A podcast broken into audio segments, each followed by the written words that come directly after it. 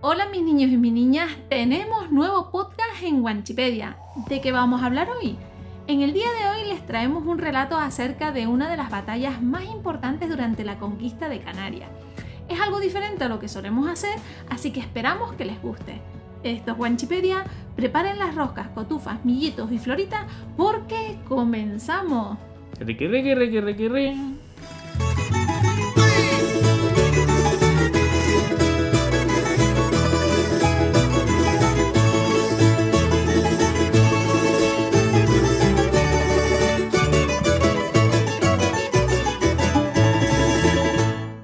Ya saben, también pueden escuchar este y los anteriores podcasts en las principales plataformas de difusión como Spotify, eBooks, YouTube y Anchor, y en esta temporada disponibles en Facebook e Instagram. ¿Nos acompañas? Desde lo alto de un risco, el capitán Chimencha, más conocido como Tinguaro, contempla su hogar, esas tierras que lo vieron crecer y ahora están en peligro. La preocupación se refleja en su rostro, ataviado con el tamarco realizado con la piel de oveja sutilmente trabajada, con su melena al viento y su barba poblada. Se avecina la batalla más importante de nuestras vidas ante el ataque de los que quieren arrebatarnos nuestra forma de vida, nuestra gente, nuestras posesiones, nuestra vida. No se lo permitiremos.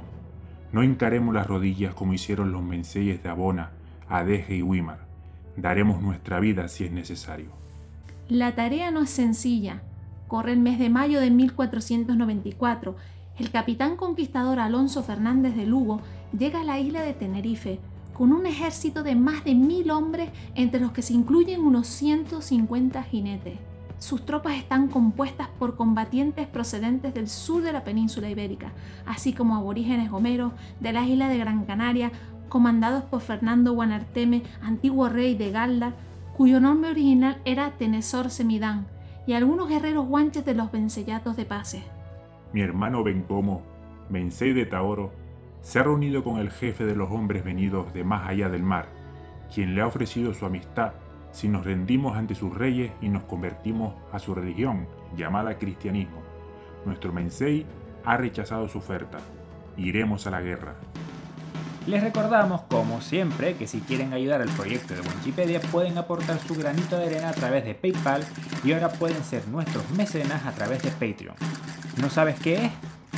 Patreon es una plataforma en la que nosotros, los creadores de Wikipedia, publicamos periódicamente contenido exclusivo, sorteamos artículos 100% canarios, hacemos conexiones en directo para hablar de todo un poco y hacemos encuestas para elegir de qué hablar en los próximos podcasts de cada miércoles. Todo eso gracias a ti, gracias a nuestros mecenas, que se convierten en patrocinadores con su aporte económico mensual. ¿Quieres ser uno de ellos? Anímate, por muy poco dinero ayudarás muchísimo al proyecto canario que tanta falta hace en estos momentos. El potencial del ejército invasor era descomunal, pues iban provistos de picas, alabardas, espadas y ballestas, mientras que las defensas de Taoro disponían de piedra, eran auténticos maestros en su lanzamiento, afiladas lanzas y garrotes realizados en madera. Para protegerse usaban pequeños escudos de corteza de drago cubiertos de cuero y sus propios tamarcos enrollados en sus brazos, pero sin duda su mejor arma era la orografía de sus tierras. Ven cómo me ha encomendado avanzar con 300 de nuestros hombres para enfrentarnos al enemigo en las zonas altas. Los invasores desconocen nuestras tierras sus pesadas armas los hacen lentos, poco ágiles y predecibles. Nuestras tropas estarán perfectamente ubicadas en los abruptos barrancos y escarpadas laderas. El que se hace llamar Alonso Fernández de Lugo está convencido de su triunfo, pero sin saberlo está conduciendo a sus hombres a su fin. La lucha está cerca de su final.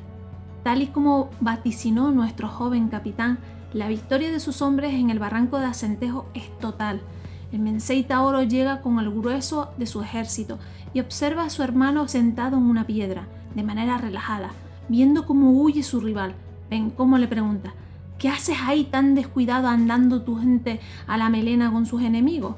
A lo que éste contestó, Yo he hecho mi oficio de capitán en vencer y dar orden para ello. Hagan ahora los carniceros el suyo.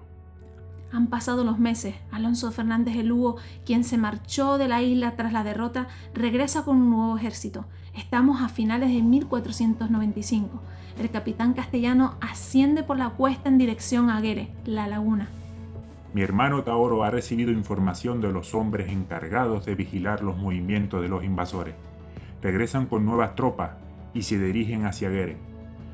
Nuestro ejército es ahora mayor tras la unión a nuestra causa de los menseyes de Tacoronte y Tegueste. Iremos a su encuentro y los atacaremos durante su ascensión. Nuestra victoria es segura. Sin embargo, los planes del joven capitán y su hermano, el Mensei Bencomo, se truncan. Alonso Fernández de Lugo y sus hombres llegan a Aguere antes que las tropas de Taoro, perdiendo estos la ventaja del terreno.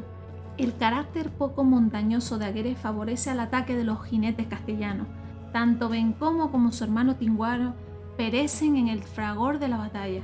La victoria es rotunda para los hombres de Alonso Fernández de Lugo. El futuro luce muy incierto para Ventor, hijo de Bencomo y nuevo mensei de Taoro. Yaciendo aquí en el suelo, cerca de mi muerte, no me arrepiento de nada. Si mi destino es perder la vida defendiendo a mi gente, que así sea. Bueno, mis niños y mis niñas, espero que les haya gustado este podcast y nos vemos el próximo miércoles en los podcasts de Wanchipedia. Bueno, mis niños, un besito muy grande. Nos vemos. Hasta el próximo miércoles. Chao. Riqui, riqui, riqui, riqui,